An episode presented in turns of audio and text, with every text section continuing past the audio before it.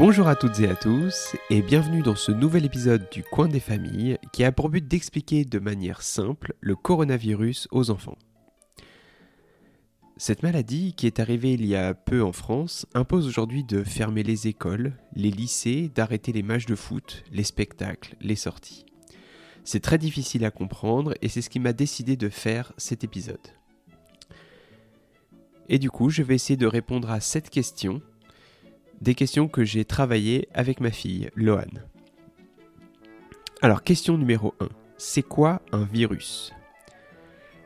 Les virus font partie de ce qu'on appelle les microbes. Ils sont très, très, très petits. Prenons un exemple, une image. La plus haute montagne de France s'appelle le Mont Blanc. Elle mesure 4810 mètres de haut. Imaginez que vous grandissez, grandissez, grandissez, grandissez, et que vous êtes aussi grand que le Mont Blanc. Vous seriez alors des géants.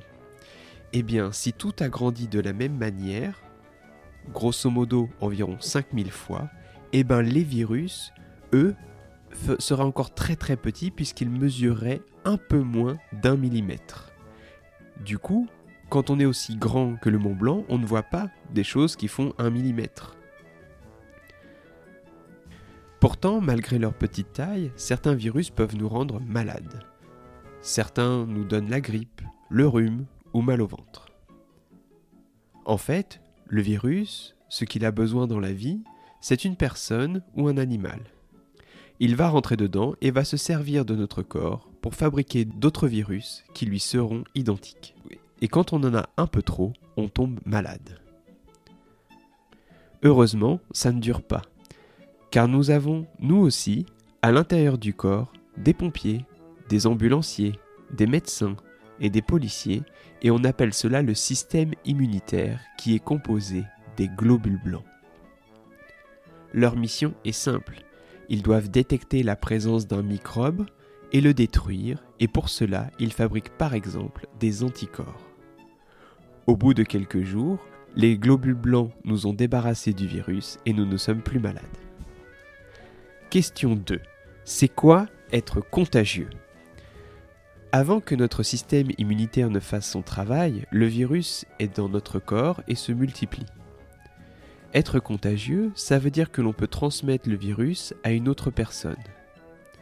Or, il est très petit et donc très très léger. Du coup, lorsqu'on parle, on tousse ou on éternue, de l'air sort de notre corps.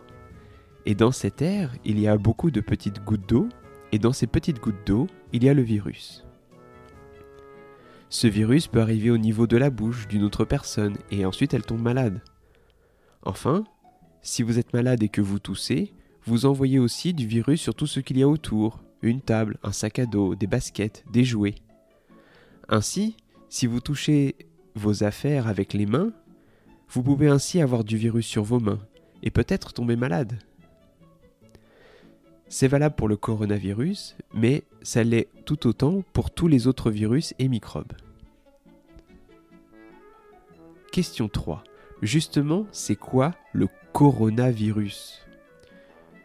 Les virus, c'est un peu comme le championnat de foot.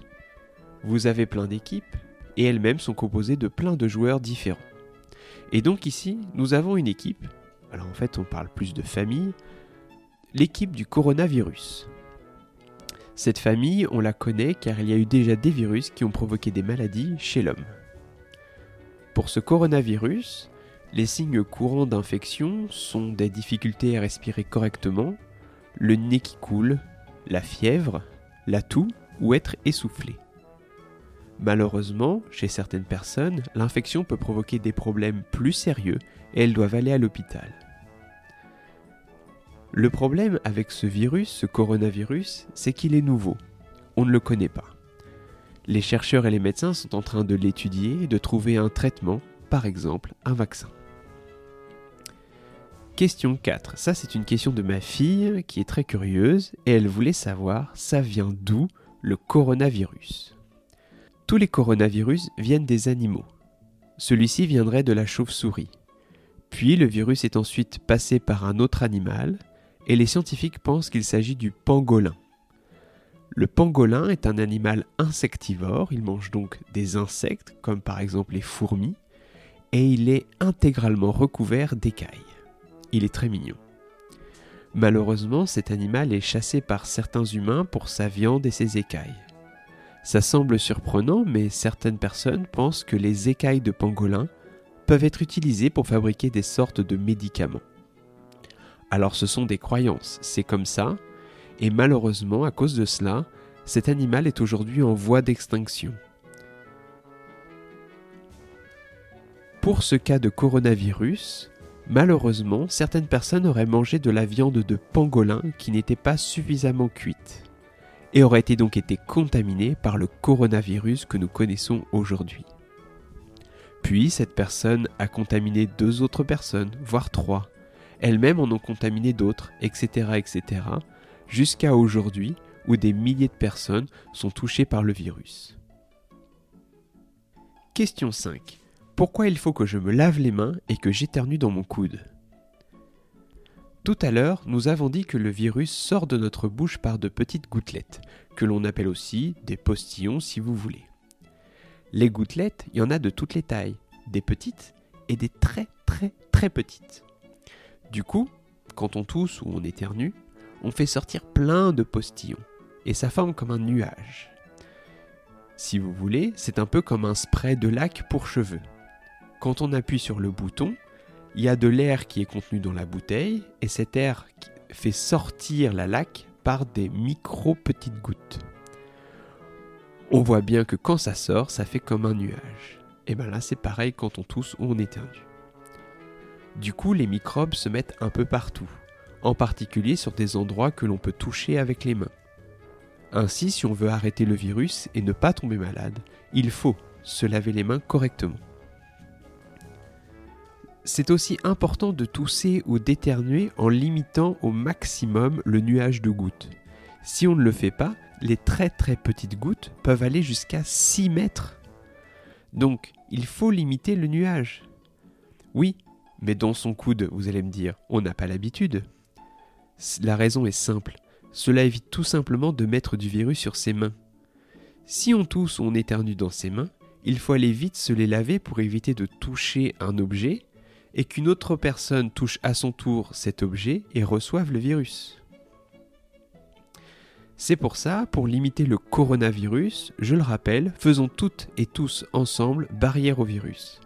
Pour cela, il faut se laver les mains régulièrement avec du savon ou un gel qui détruit le microbe, c'est un gel hydroalcoolique. On se lave les mains dessus, dessous et entre les doigts pendant longtemps. Puis, si on éternue ou on tousse, c'est dans le coude. Troisième règle, si on se mouche, c'est dans un mouchoir en papier que l'on jette. Quatrième règle, on ne se serre pas la main, on évite les bisous et on reste à un mètre les uns des autres. Enfin, et dernière règle, on reste à la maison et on évite les contacts les uns avec les autres. Si on fait toutes et tous cela, le coronavirus s'en ira très vite. Question 6. Est-ce que c'est déjà arrivé qu'on ferme les écoles à cause d'un virus? Oui. Il y a 100 ans de cela, une grippe assez méchante est venue en France et dans d'autres pays. Les écoles ont été fermées pendant un certain temps. Suite à cela, les docteurs et les scientifiques ont observé que si on ferme les écoles, on limite fortement le nombre de personnes malades. Quand tu es malade, tu tousses, et tu peux donner ton virus à quelqu'un d'autre. Alors que si tu restes chez toi, tu limites donc les chances de le donner à plein de monde. C'est pour ça que quand on est malade, de manière générale, on reste à la maison. Sauf qu'aujourd'hui, les écoles sont fermées, et pourtant, on n'est pas toutes et tous malades. À l'école, vous êtes souvent plusieurs centaines d'enfants. Imaginez un instant qu'un parent soit malade, et que l'enfant transporte le virus à l'école. Il peut le donner à plusieurs autres camarades, pendant la classe, pendant la cantine, ou la récré, et peuvent donc à leur tour donner le virus à d'autres personnes, je le rappelle qu'en France, il y a plus de 12 millions d'élèves, avec autour d'eux des parents, des grands-parents, des nounous, des tontons, des tatas, des cousins. Ça fait un grand nombre de personnes en fait. Et quand on y pense, c'est une très grande partie de la France. Aussi, et c'est ce qui est très rassurant, ce qui a été observé en Chine et dans d'autres pays, c'est que les enfants tombent très peu malades à cause du coronavirus et ont très très peu de chances de présenter des signes sérieux de la maladie. Par contre, et ça il faut bien l'avoir en tête, vous pouvez quand même donner la maladie. Donc il faut bien faire tous les gestes barrières. Question 7 et dernière question. Est-ce qu'il y aura un médicament? Oui, bientôt il y en aura un. Par exemple, un vaccin. Dans le passé, il y a eu des virus comme le coronavirus, mais qui ont été beaucoup plus méchants.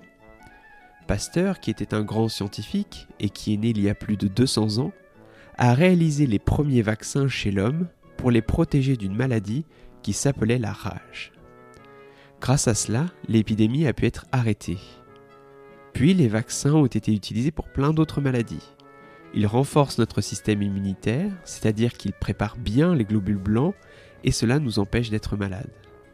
Aussi, plus de personnes sont vaccinées, plus on arrête rapidement des microbes comme le coronavirus. Donc, en se vaccinant, on se protège et aussi on protège les autres.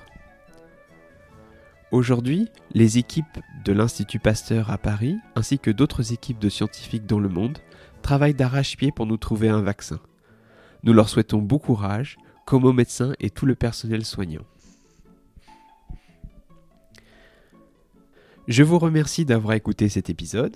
Celui-ci a été écrit sur des connaissances que j'ai notamment trouvées sur le site du ministère de la Santé, de l'Organisation mondiale de la santé ou de l'Institut Pasteur. Alors je ferai un épisode bientôt. J'ai encore quelques contes scientifiques sous le bras à la maison pour vous les raconter. Aussi, j'aimerais consacrer le prochain épisode aux écrans, aux téléphones portables, aux tablettes et à la console. Le but c'est d'expliquer aux enfants pourquoi il ne faut pas faire cette activité trop longtemps. Donc l'idée c'est de sensibiliser le maximum de personnes sur les mauvais effets qui sont liés aux excès de ces écrans, de ces téléphones portables et des consoles. Je vous remercie de m'avoir écouté. Surtout, surtout, restez à la maison, lavez-vous bien les mains et soyez attentifs. C'est la meilleure façon de vaincre ce virus et je suis sûr qu'on va gagner toutes et tous ensemble rapidement. Surtout, portez-vous bien, prenez soin de vous les uns des autres, et je vous dis à très bientôt. Merci de votre écoute.